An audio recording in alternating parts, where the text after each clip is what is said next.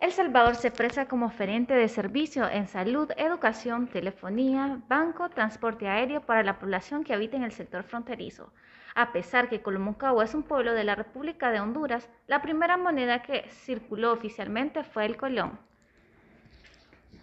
Ajá, el, sí, aquí esta zona de Colomoncagua era o ha sido siempre por los gobiernos habidos y por haber una zona olvidada antes de la guerra del 69, Honduras tenía libre comercio con El Salvador, donde circulaba el colón y el empira no se conocía.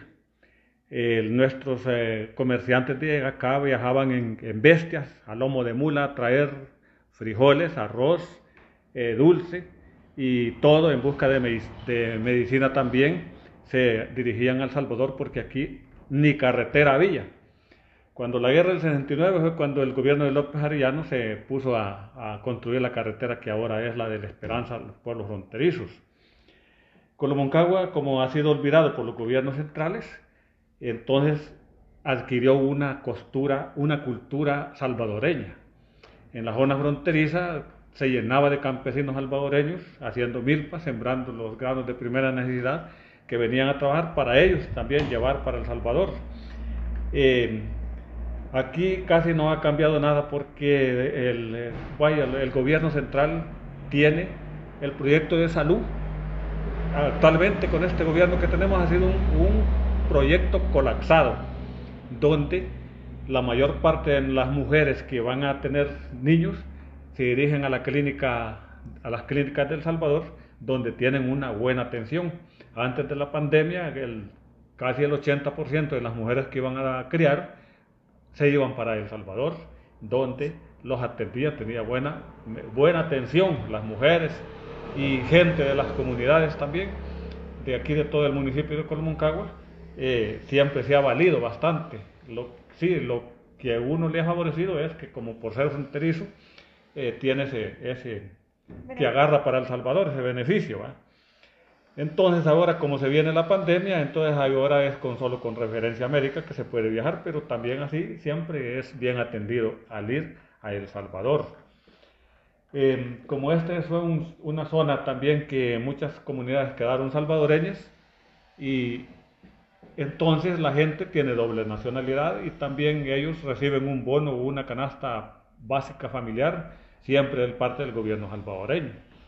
Ahora con este gobierno que es un fenómeno a nivel latinoamericano que ha llegado a El Salvador, ya, este Bukele es un referente para los pueblos centroamericanos, entonces está dando un ejemplo, prueba de ello, que a muchos alcaldes de aquí de la frontera y del centro de nuestro país han ido a, solicitar vacunas, sí, sin escatimar esfuerzos del gobierno de El Salvador, siempre ha dicho presente, y ha sido un espaldarazo y, y, y para el gobierno de Honduras que no tiene vergüenza de lo que está sucediendo con nuestros ciudadanos que se están muriendo, que no se preocupa por las vacunas y las vacunas son miles y miles de millones los que dice el gobierno que viene a través de la televisión. Así por la televisión el pueblo hondureño está vacunado, menos en la realidad cuando los hospitales están llenos de, gente que se está muriendo y enfermos y el gobierno no dice nada, el gobierno solo pensando cómo puede hacer para quedarse, para eh, quitarse la, la, extradición que tiene en Nueva York.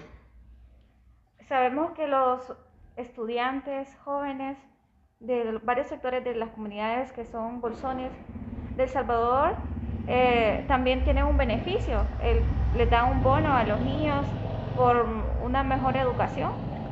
Se tiene conocimiento de que sí, son bien atendidos, hay escuelas que los padres son salvadoreños y no, que tienen doble nacionalidad y ellos a través de las doble nacionalidades que tienen sus padres tienen beneficios también, buenas, les dan uniformes, materiales, material didáctico y, y otros enseres, etcétera, etcétera. Hasta los campesinos tienen beneficios sobre el gobierno salvadoreño que le brindan alguna ayuda. Sí, eh, Sí, con implementos de, ¿cómo se llama? De lo que usan los campesinos como ser fertilizantes y, y herbicidas. Y también otra cosa que es bueno mencionar es que toda la zona fronteriza donde hay gente de doble nacionalidad, toda, que tiene Honduras, hondureños y salvadoreños, Ellos ya fueron vacunados contra la, la pandemia, contra el COVID, y qué en buena hora para esa gente va que, que ha tenido esa oportunidad de, o una esperanza de seguir viviendo. Estas fueron las palabras de don Armando Nolasco, uno de los pobladores de Colomoncagua.